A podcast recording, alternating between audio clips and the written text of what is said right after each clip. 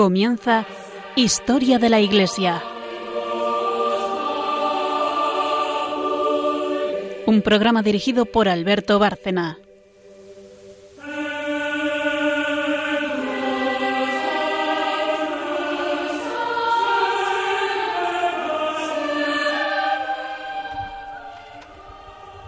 Buenas noches oyentes de Radio María y de nuestro programa Historia de la Iglesia. Volvemos a estar aquí, María Ornedo. Buenas noches a todos los oyentes. Y yo para hacer un, un episodio más de esta Historia de la Iglesia eh, que enlaza con los programas anteriores. Sin más, pasamos al sumario de momento.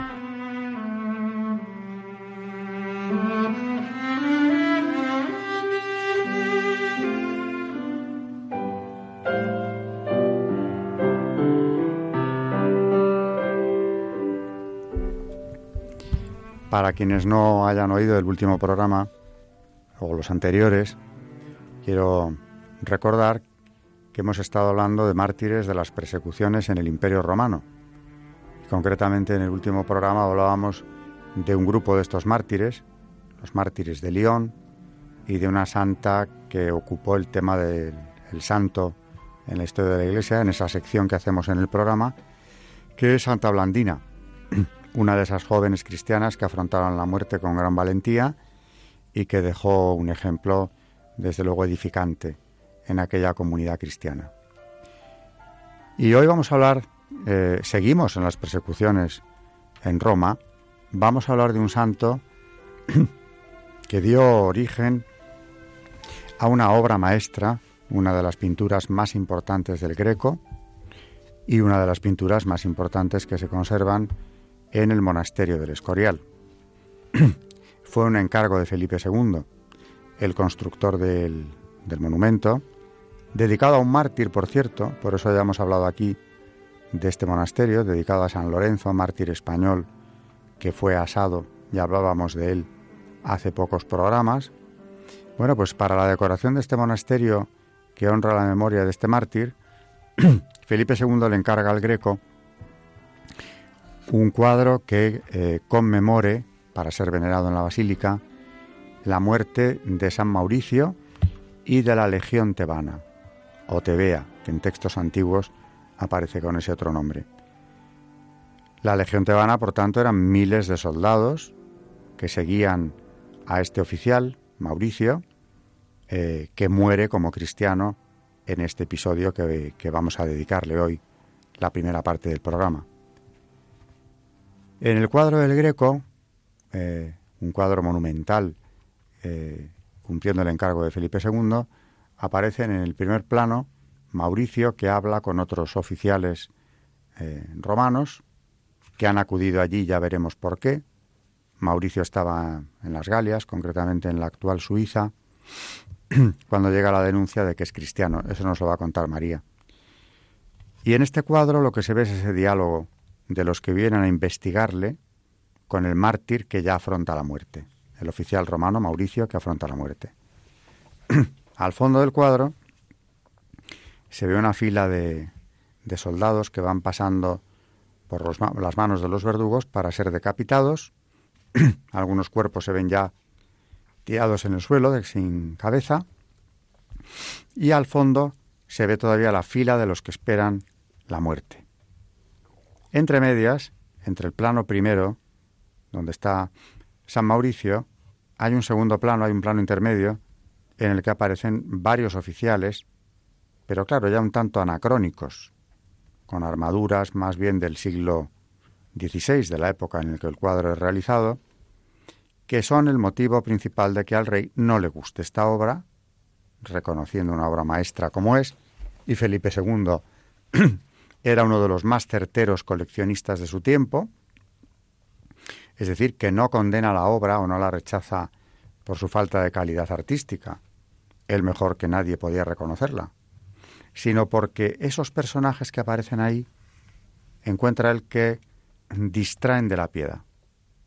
Porque el greco se equivoca y ahí pinta el retrato de varios oficiales, de los principales generales de aquel reinado, como son el duque de Alba, don Juan de Austria, Alejandro Farnesio, y algún otro que aparece en el grupo de los oficiales. Pero claro, son reconocibles, fácilmente reconocibles. El Greco quería tributar, eh, eh, hacer aquí un tributo de honor a aquellos grandes oficiales españoles o del reinado de, de Felipe II, pero éste entiende que lo que están haciendo ahí precisamente es distraer. No le gusta el cuadro, en definitiva. ¿Por qué? Insisto, no por su falta de calidad, sino porque Felipe II, que quiere ser fiel observante de, los cánones del Concilio de Trento, considera que el arte, el arte religioso, debe ante todo mover a piedad. Y si no consigue este fin, está sobrando. Y él considera que los fieles que se sitúen delante de esta obra no rezarán con tanta concentración observando detalles tan profanos como la presencia de, de algunos de estos oficiales, de su familia, por cierto, como el propio don Juan, hermano suyo, pero que entiende el rey que no pintan demasiado en una pintura religiosa que, como digo, según el Concilio de Trento, en el espíritu de la Contrarreforma, lo que tiene que buscar es que el fiel eh, rece, eleve su espíritu hacia Dios a través de la contemplación de los santos, en este caso de los mártires. De manera que el cuadro no pasó a la basílica, fue postergado, estuvo en la sacristía, hoy está en el museo, y en cambio un pintor inferior, uno de los manieristas italianos que vinieron a España para trabajar en el Escorial, le encarga el cuadro que sí situó en la basílica. Un San Mauricio en el que no hay ningún personalismo y sí se ve en cambio a esa legión tebana en el momento de ser ejecutada por su fidelidad a Cristo. Así que este cuadro, esta obra de arte, que cualquiera puede ver, y yo recomiendo mucho que quien no haya ido a verla lo haga, en el Escorial nos da pie para hablar de un episodio más de las persecuciones romanas contra el cristianismo. María es quien nos va quien nos va a ilustrar sobre este episodio, que como también creo que he dicho, y si no lo digo ahora, se ha discutido en cuanto a su exactitud histórica y se ha considerado que tiene parte de leyenda que se ha ido incorporando. Pudo haber ocurrido así, pero no puede discutirse la historicidad de este episodio martirial. Cuéntanos, María, cómo fue la muerte de San Mauricio y sus, y sus soldados. San Mauricio que muere en el año 287. El martirio del esforzado caballero de Cristo, San Mauricio, capitán de la Legión de los Tebeos, sucedió de esta manera. Después que Diocleciano tomó el cetro del imperio, hizo César a Maximiano, y envióle a Francia con un ejército poderoso a sosegar algunos alborotos que habían levantado Amando y Esiano. Entre la otra gente que llevaba consigo había una legión de seis mil y seiscientos sesenta y seis soldados, los cuales eran de la provincia de Tebas, y cristianos confirmados en la fe por el santo pontífice Marcelino parecióle a Maximiano que era bien hacer la reseña de su gente y ofrecer sacrificio a los dioses, y sobre sus aras tomar a los soldados juramento de fidelidad y de pelear animosamente. San Mauricio, que era capitán de aquella legión, entendida la resolución del emperador, para no contaminarse con aquel sacrílego juramento y sacrificio abominable, se apartó con sus tropas ocho millas lejos del resto del ejército a un lugar que se llamaba Agauno y ahora se llama San Mauricio. Como supo Maximiano la retirada de la legión tebea y la causa, le envió un mensaje, mandándole que viniese y se juntase con el ejército, e hiciese lo que los demás soldados hacían. Todos los santos soldados con un mismo ánimo y determinación, respondieron que estaban dispuestos a obedecer a, Maximiano en todo lo que no fuese contra Dios, y a pelear por él como lo habían hecho muchas veces, pero que siendo como eran cristianos, no querían sacrificar ni conocer por dioses a los ídolos vanos. Enojóse sobremanera Maximiano con esta respuesta, y mandó diezmar aquella legión.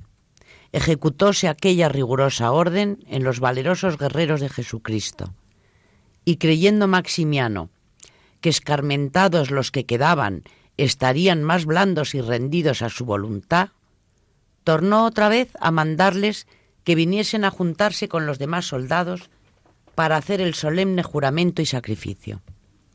Mas ellos se quedaron firmes como antes y no quisieron obedecer, prefiriendo dar la vida por Jesucristo y obedecer antes al emperador del cielo que al de la tierra. Cuando Maximiano vio el ánimo de aquellos fortísimos caballeros de Cristo, teniéndolo por obstinación y pertinacia, se embraveció con increíble saña y mandó que todo el ejército diese sobre ellos y no dejase de aquella legión hombre con vida. Bien pudieran los santos soldados resistir y pelear y defenderse, pues eran harto temibles, pero armados de fe y espíritu del cielo, no quisieron tomar las armas, sino con una nueva manera de victoria vencer sin pelear y alcanzar la gloriosa corona del martirio, no meneando las manos, sino ofreciendo sus cervices al cuchillo. Y así, animados de su capitán, el glorioso San Mauricio, sin alzar la espada para defenderse, puestos de rodillas y levantando las manos y los corazones al cielo, recibieron todos la muerte y se ofrecieron en sacrificio a Jesucristo. La verdad que, qué valientes. Hombre, es muy impresionante. Sobre todo, eh, hay una frase que llama la atención y es su coherencia evangélica. Al César lo que es del César, porque a Maximiano le dicen que no tienen ningún problema en seguirle a la batalla, como han hecho en ocasiones anteriores, pero que no les exija nada que vaya contra su fe, porque a Dios, al único Dios, es a quien dan tributo.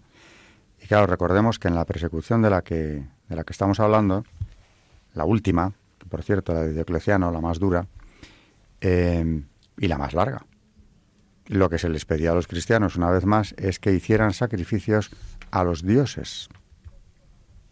Y claro, esto sí que no lo podían hacer en conciencia de ninguna manera. Había algunos que obtenían el documento, eh, el libelo, lo llamaban, hmm. de haber eh, realizado el sacrificio sin ser cierto, porque se lo compraban al funcionario que estuviera dispuesto a venderlo.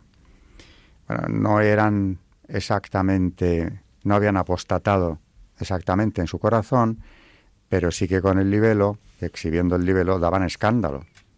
Y por eso en aquellas comunidades cristianas, a los que ostentaban el libelo, los libelatici les llamaban. No eran como los lapsi, pero no eran mucho mejores que ellos, porque aunque no habían flaqueado en la fe, habían aparentado hacerlo por salvarse. Bueno, pues eh, a estos, lo que decía el libelo, simplemente es que habían ofrecido eh, sacrificio a los dioses. Bastaba con haber ofrecido un poco de incienso en el altar de los dioses o del emperador divinizado y ni eso estaban dispuestos a hacer. Por eso hace poco aquí en este programa hablábamos de un obispo inglés, de cuyo nombre mejor no acordarse, ¿verdad?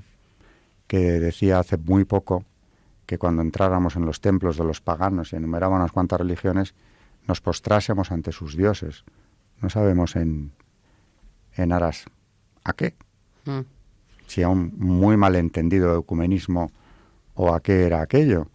Pero realmente recordábamos en ese programa que por no hacer eso muchos cristianos habían preferido la muerte, lo cual no dejaba de ser una afrenta que ahora se nos propusiera eh, semejante actitud ante los ídolos, además detrás de los cuales siempre está lo mismo, cuando tantos han muerto precisamente y han sufrido el tormento previo por no hacerlo.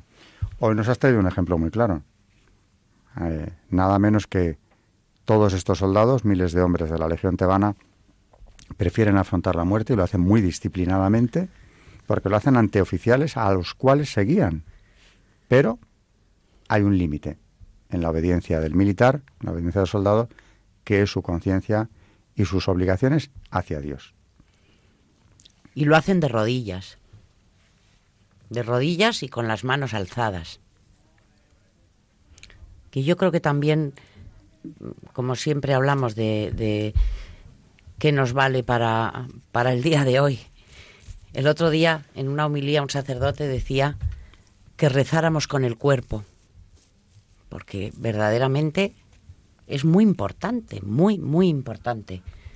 Si nosotros estamos adorando al Señor y sobre todo en la Eucaristía, que, que, nos postremos, que nos postremos, que nos arrodillemos, que lo tenemos delante. Y yo creo que estos mártires nos dan también ejemplo de eso. Ahora que tú hablas de ese, de ese orar con el cuerpo, me estaba acordando de una anécdota que ya he traído aquí al programa, pero hace años. O bueno, el año pasado como, como pronto, de San Juan Pablo II, que contaba cómo una de las imágenes que más le impactaron de su infancia fue cuando entró en el cuarto de sus padres sin llamar como solía y se encontró a su padre arrodillado solo haciendo oración. Eh, estaba rezando como, como dice el Evangelio, no hagáis como los eh, gentiles, ¿no? que usan muchas palabras. Tú cuando quieras rezar, más o menos citando de memoria, enciérrate en tu cuarto y hazlo ahí. Sin que te vea nadie. Pues su padre lo estaba haciendo, pero estaba solo y estaba de rodillas porque en ese momento para rezar se había puesto en presencia de Dios. Y no había ningún sagrario cerca. Pero en presencia de Dios se arrodillaba para rezar. Como estos soldados que lo están haciendo en un momento solemnísimo, como es el de dar la vida por Dios. Bueno, pues eh, vamos a hacer una pausa para que María nos traiga santos o santos de historia de la Iglesia, santos de, de este programa, elegidos precisamente porque tienen que ver con él.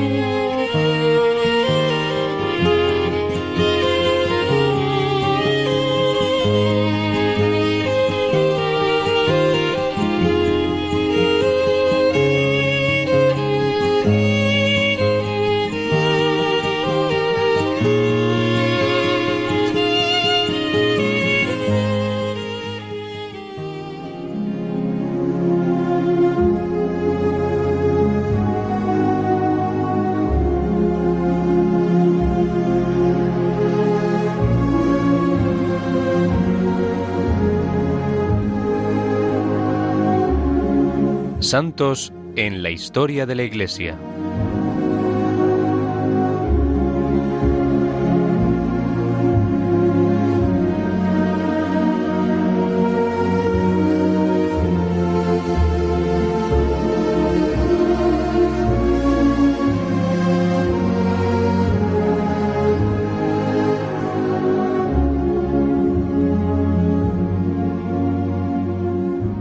Santas Perpetua y Felicidad, mártires. Fueron martirizadas en Cartago durante la persecución de Septimio Severo en el año 203 y con ellas también San Saturo. Conservamos una bellísima narración de dicho martirio, elaborada en parte por los mismos mártires y en parte por un escritor de la época. Son tan valientes y tan llenas de celo estas dos santas mujeres que aún en el momento del martirio daban consejos tan interesantes como este. Permaneced firmes en la fe y amaos todos mutuamente, y no os sea motivo de tropiezo nuestro martirio. Los mártires, en este caso estos tres, fueron llamados y elegidos para gloria del Señor. Brilló el día de la victoria de los mártires y salieron de la cárcel al anfiteatro con rostro alegre, dispuestos, temblando de gozo más que de temor, como si entraran ya en el cielo. Perpetua fue la primera en ser arrojada en alto por la vaca bravísima que había sido preparada contra las mujeres, y cayó de espaldas. Se levantó y viendo a Felicidad caída en el suelo, se acercó, le tendió la mano y la levantó, quedando ambas de pie. Doblegada la crueldad del pueblo, las volvieron a llevar a la puerta llamada Sanavivaria. Allí Perpetua fue recibida por un catecúmeno llamado Rústico, que la acompañaba. Entonces ella, como si se despertase de un sueño, de tal modo había estado su espíritu en éxtasis, que comenzó a mirar a su alrededor y ante la estupefacción de todos dijo, ¿Cuándo nos van a echar a esa vaca a la que no veo por ningún lado? Y al decirle que ya lo habían hecho, no lo creía, hasta que vio en su cuerpo y en su vestido las señales de la vejación sufrida. Entonces llamó a su hermano, también catecúmeno, y dijo estas palabras, Permaneced firmes en la fe y amaos todos mutuamente, y no os sea motivo de tropiezo nuestro martirio. También Saturo, que estaba en otra de las puertas, exhortaba al soldado pudente diciéndole, En definitiva, hasta ahora, tal como había previsto y dicho de antemano, no he experimentado fiera alguna. Ojalá creas ahora de todo corazón. Mira, ahora voy allí y una sola dentellada del leopardo acabará conmigo. Y al momento, cuando ya el espectáculo tocaba a su fin, fue arrojado al leopardo, el cual, de una sola dentellada, lo dejó bañado en tal cantidad de sangre que el pueblo, al retirarse saturo del ruedo del anfiteatro, gritaba como dando testimonio de aquel su segundo bautismo, que sea salvo el que ha sido lavado que sea salvo el que ha sido lavado. Y ciertamente que estaba salvo el que de este modo había sido lavado. Entonces dijo al soldado pudente, Adiós, y acuérdate de la fe y de mí, y que estas cosas no te perturben, sino más bien te conforten. Al mismo tiempo, le pidió un anillo que llevaba en el dedo, y habiéndolo puesto en contacto con su herida, se lo devolvió, dejándoselo así como herencia y como prenda, y como un recuerdo de su sangre. Luego, ya casi exánime, se tendió con los demás en el lugar destinado a la decapitación. Mas como el pueblo pidiese que fueran llevados al centro, para que sus ojos fueran cómplices del homicidio, contemplando cómo la espada penetraba en sus cuerpos, ellos se levantaron espontáneamente y se trasladaron al lugar que quería el pueblo. Antes se habían dado ya unos a otros el ósculo de caridad, para sellar su martirio con el acostumbrado rito de la paz. Recibieron el golpe de la espada inmóviles y en silencio. Especialmente Saturo, que había sido el primero en subir, sosteniendo a Perpetua, y que fue también el primero en entregar su espíritu. Perpetua deseosa de experimentar más sufrimientos, se llenó de gozo cuando sintió el tajo en sus huesos. Ella misma puso sobre su cuello la mano del gladiador bisoño que no acertaba. Quizá el único modo de hacer morir a aquella mujer tan ilustre, temida por el mismo espíritu inmundo, fuera ese, por su propia voluntad. Oh mártires valerosos y dichosos, oh vosotros verdaderamente llamados y elegidos para gloria de nuestro Señor Jesucristo.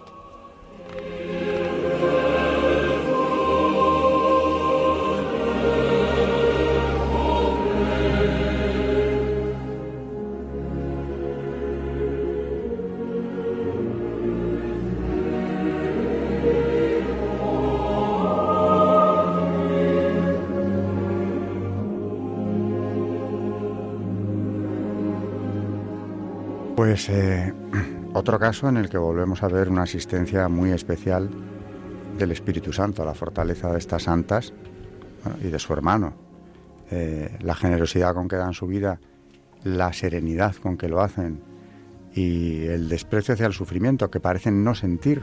Vuelve a darse esa situación en la que eh, después del ataque del toro, dice una de ellas, pero esto ya ha pasado, y también a mí me ha impresionado mucho que justo antes de morir están evangelizando y, dicen, permaneced firmes en la fe. Es como una especie de, no sé, de preocupación que tenían porque los cristianos se quedaran con el, ¿no? con el, con el mensaje más importante de su vida. Es que en los mártires, ahora que te oigo, se da perfectamente una máxima que a mí me enseñaron los benedictinos. No preferir nada a Cristo. No preferís nada a Cristo. Y si tu vida la llevas de esa, de esa manera, evidentemente cuando te llega la hora de dar la vida por Él, pues lo harás así. Ahora, de todas las maneras, esto se puede afrontar, por supuesto, desde una vida de piedad y de fe como la de estas eh, mujeres que evangelizaban, como la de todos los mártires que estamos trayendo aquí, y también por la asistencia divina, porque no olvidemos que, como dijimos en el programa anterior, los apóstoles eh, habían vivido con el Señor tres años y, y tenían mucho miedo, hasta Pentecostés. Por eso dice el Evangelio, que dice también el Señor, os conviene que yo me vaya para que venga el Paráclito y les da la fortaleza que necesitaban. Y desde luego el Paráclito está actuando en todos estos casos que tú traes aquí de mártires, programa tras programa, con una claridad verdaderamente asombrosa. Y por último, un comentario personal, y es que no valoramos el enorme tesoro de la Iglesia que tiene en estos mártires, en toda esta este ejército de mártires que, han dejado una huella que conviene, es, que es muy interesante acercarse a estas biografías porque sales edificado de ello, ¿no? Y además, mm, no triste por su muerte, ni afectado por ello, ni horrorizado, ni mucho menos, sino con la paz que iban ellos, ¿no? Con esa paz salimos. A mí me impresiona sobre todo la alegría que transmiten, porque nada más leyendo sus historias te lo contagian, te contagian la alegría. Luego ya, si, no, si nosotros nos vemos en ese momento del martirio, no sé cómo íbamos a reaccionar. Ahora, que sobre el papel, como, como todas las personas que tienen fe, porque yo creo que una de las características más importantes de la fe es que es contagiosa. Por lo menos eso me ha pasado a mí en la vida. Que a mí la fe me ha sido contagiada por gente que verdaderamente mm, me transmitían su fe y me la contagiaban. Y estos mártires, como van de alegres, como van al martirio, mm, transmitiéndote su alegría en la fe. Sin vacilar y con paz. Bueno, pues eh, dejamos los santos del día o las santas del día. Vamos a hacer otra pausa para luego ya entrar a hablar de magisterio de la Iglesia en relación con el tema del programa.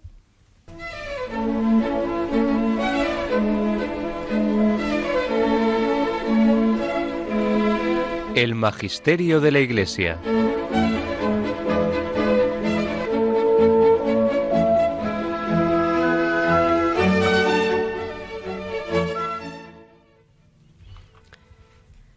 Vamos a a ver qué decía Tertuliano sobre el martirio. Decía, si soy cristiano es porque quiero. Por la gracia de Dios y el amor de Dios, los cristianos son sostenidos en la persecución. La sangre de los mártires es semilla de nuevos cristianos. Y añade en las líneas finales, porque no hay culpa que con el martirio no se perdone, razón por la cual os damos al punto gracias por vuestras sentencias. Tal contradicción media entre las cosas divinas y las humanas. Cuando nos condenáis vosotros, Dios nos absuelve. Bueno, esto es un, un, párrafo de Tertuliano y seguimos con Magisterio, eh, Concilio Vaticano II, en el cual se dice lo siguiente. Siempre creyó la Iglesia que los apóstoles y mártires de Cristo, por haber dado un supremo testimonio de fe y de amor con el derramamiento de su sangre, nos están íntimamente unidos. A ellos, junto con la bienaventurada Virgen María y los santos ángeles, profesó peculiar veneración e imploró piadosamente el auxilio de su intercesión. Está recogido en Lumen Gentium, que ya hemos mm, dicho en otros programas dentro del Concilio Vaticano II. También quiero traer hoy y resaltar la décima encíclica de Juan Pablo II, Veritatis Splendor, que de verdad yo creo que deberíamos de refrescar y para nuestra formación mm, repasar y volver a releer, que es lo que hay que hacer con los mm, documentos de magisterio de la Iglesia, releer y ver la maravilla que tenemos mm, de, de, sobre todo, bueno, de Juan Pablo II y una serie de encíclicas que son joyas. Hablando de los mártires, en el punto 90 de la encíclica Veritatis Splendor, Juan Pablo II, dice así, el martirio, exaltación de la santidad inviolable de la ley de Dios.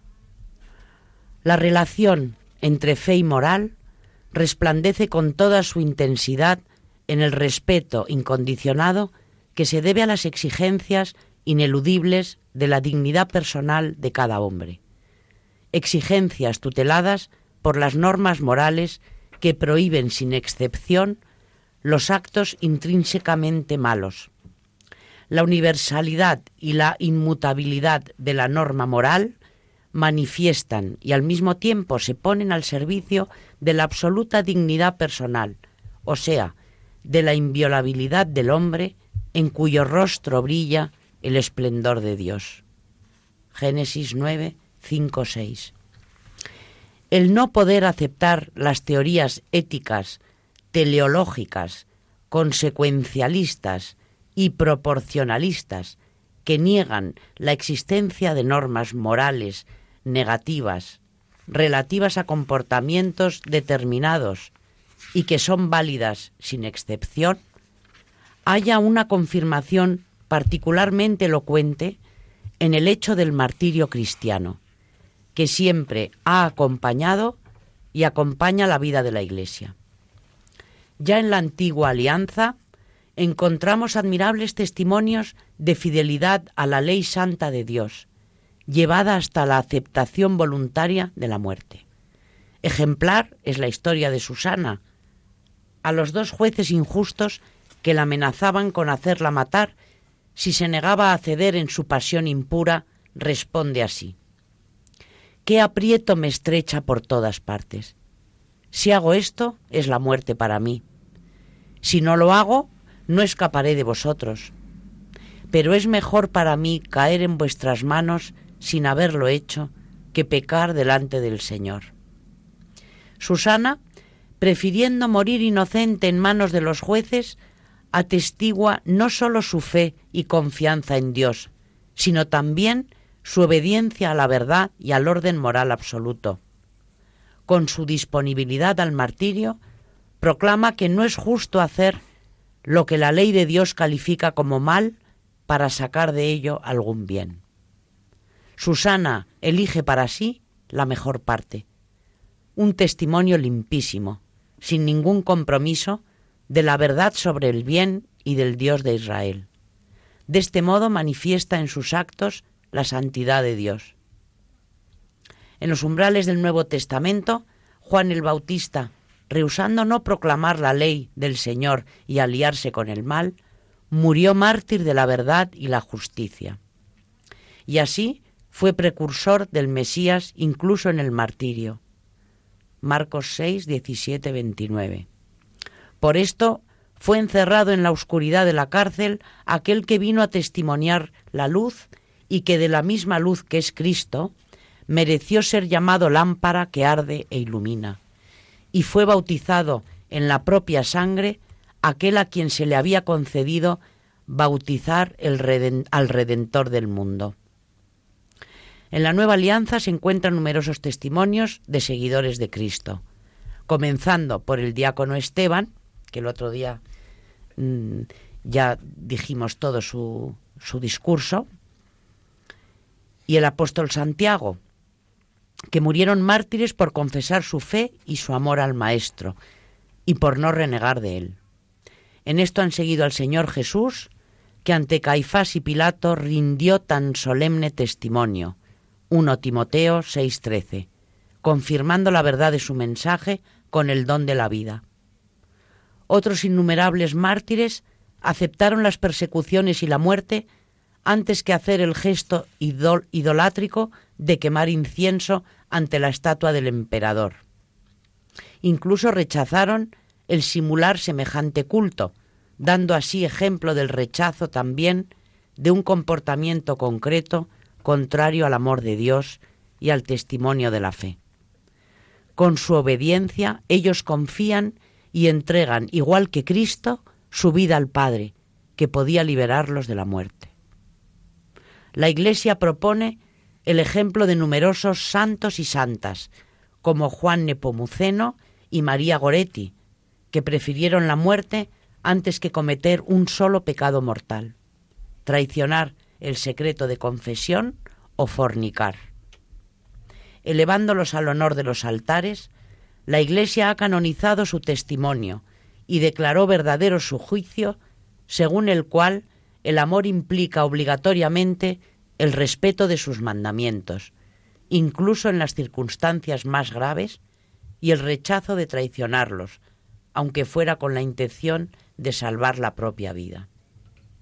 En el martirio, como confirmación de la inviolabilidad del orden moral, resplandecen la santidad de la ley de Dios y a la vez la intangibilidad de la dignidad personal del hombre, creado a imagen y semejanza de Dios.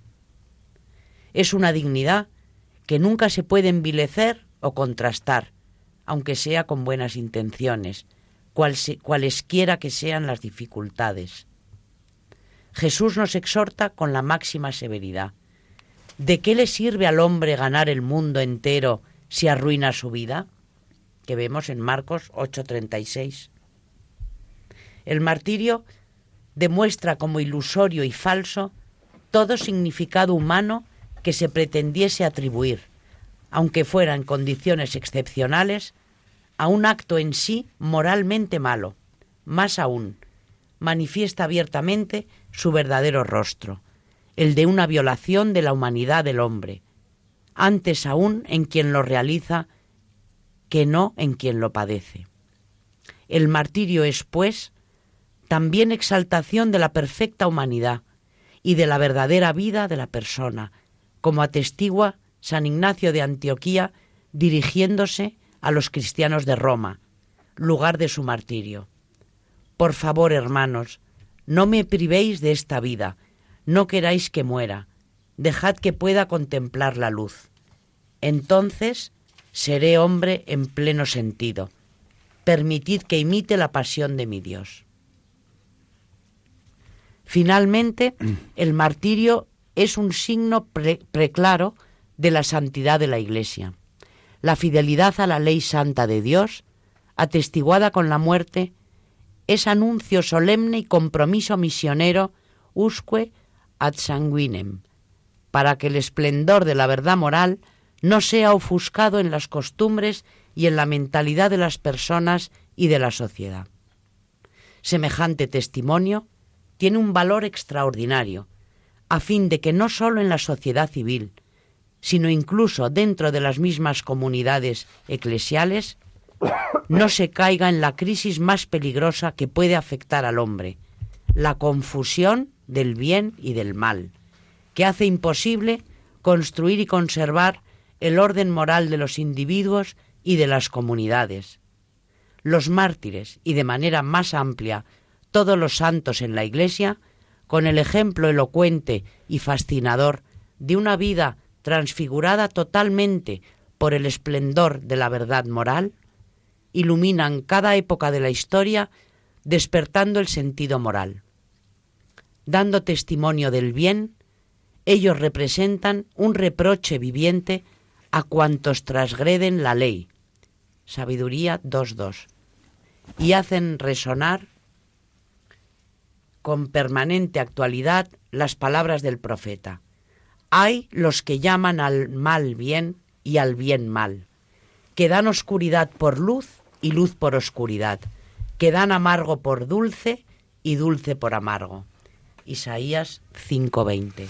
Interesantísimo esto, este documento, porque está relacionando el martirio eh, realmente con el dogma relativista que se ha impuesto a través de la revolución cultural o sexual, como queramos llamarle, que vive Occidente ya con mucha fuerza desde los años 90, una revolución impulsada desde el poder, es más, detrás del poder, a través de un entramado que ha ido infiltrándose en el mismo, para hacernos creer que no existe la verdad. O que vale tanto lo que tú opines como lo que opine el de al lado. En fin, no hay una verdad objetiva, no hay una instancia superior. Ese dogma relativista que está corroyendo a las sociedades de Occidente queda absolutamente barrido cuando se confronta la realidad del martirio, la realidad de los mártires, como dice San Juan Pablo II, que dan testimonio de que la verdad existe y de que es bueno dar la vida por defender eso. El otro día, y lo vuelvo a traer, nos hice el compendio porque quiero recordar que esto de los mártires no es algo de hace dos mil años, en el que se pudiera explicar por una mentalidad exaltada o no sé por qué otras razones. Es que es para nosotros. El, el compendio de la doctrina social de la Iglesia, lo vuelvo a recordar en este programa, dice lo siguiente.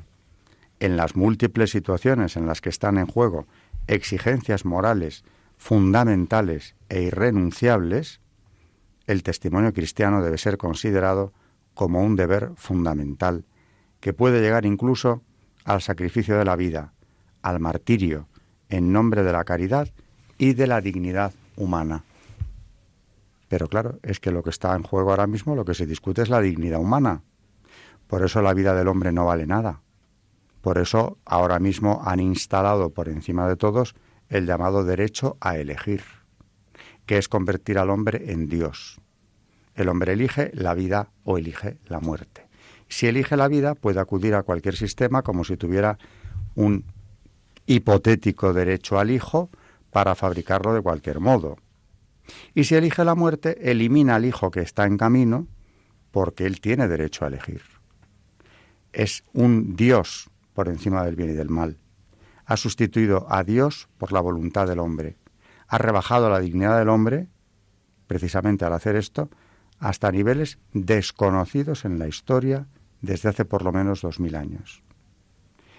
Y es verdad que ante todo ese cenagal relativista en el que nos movemos, en ese cenagal, esta imagen de los mártires, con esa seguridad, con esa paz, con ese amor con el que ofrecieron su vida, sabiendo que valía la pena, y por eso a mí me llama la atención especialmente el caso de los jóvenes, tan jóvenes, que desprecian una vida que tienen por delante por dar testimonio de la verdad, esa verdad se impone precisamente en ese ejemplo, como dice San Juan Pablo II, y cita precisamente a los profetas del Antiguo Testamento. Vamos a hacer una pausa porque ya nos vamos a tener que ir eh, y después nos despedimos.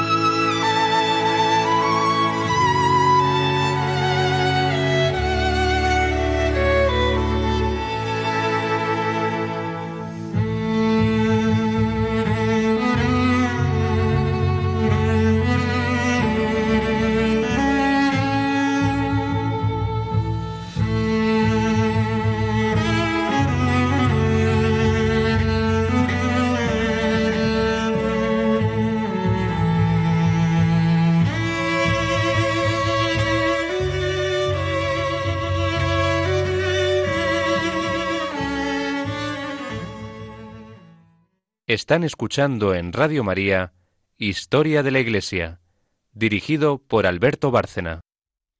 El otro día eh, seguimos con mártires.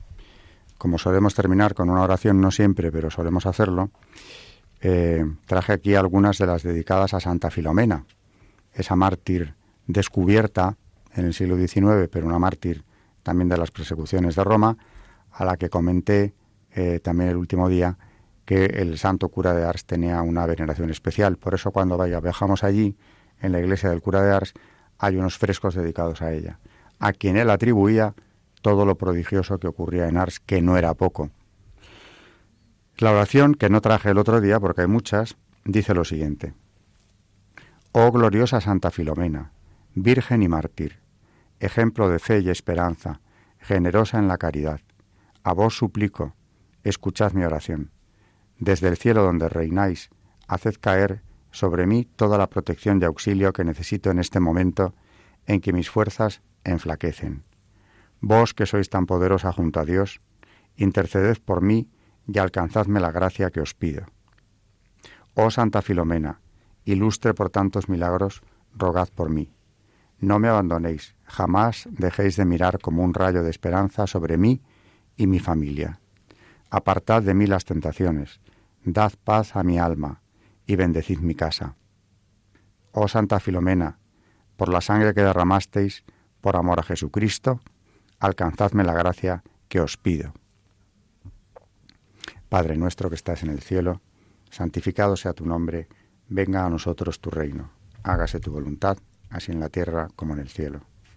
Danos hoy, nuestro, nuestro pan de cada día, perdona nuestras ofensas, como también nosotros perdonamos a los que nos ofenden. No nos dejes caer en la tentación y líbranos del mal. Santa Filomena, ayudadme a alcanzar la gracia. Te prometo que seré tu devoto y que manifestaré a otros necesitados lo milagrosa y bondadosa que eres. Amén. Y como comentario final, digo que cuando hacemos estos programas de mártires salimos exultantes de alegría, de paz, de seguridad, de confianza, porque nuestra fe no vacila. Pero el ver estos ejemplos no hace más que fortalecerla y saber que los tenemos allí. Son la iglesia triunfante que nos ayuda en el paso por este mundo por muy oscuros que sean los tiempos y por mucho que se esté luchando contra la fe eh, con todos los medios humanos, pero que es eso al lado de, de la voluntad de Dios. Y tenemos que aprovechar que tenemos tantísimos, tantísimos mártires en el cielo que están deseando interceder por nosotros. Entonces, para que les pidamos como hacía el santo cura de Ars y tantísimos santos, su intercesión y, favores que necesitemos.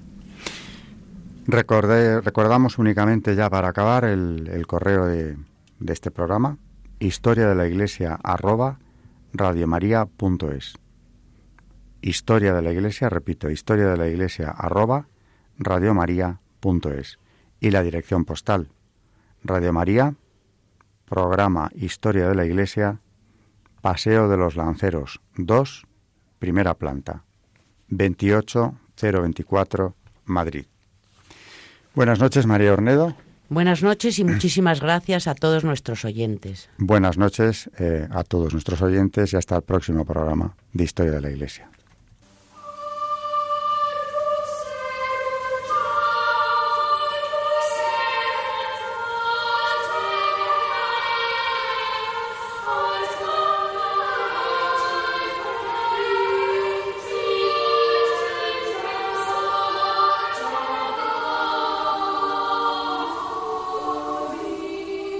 Han escuchado Historia de la Iglesia, un espacio dirigido por Alberto Bárcena.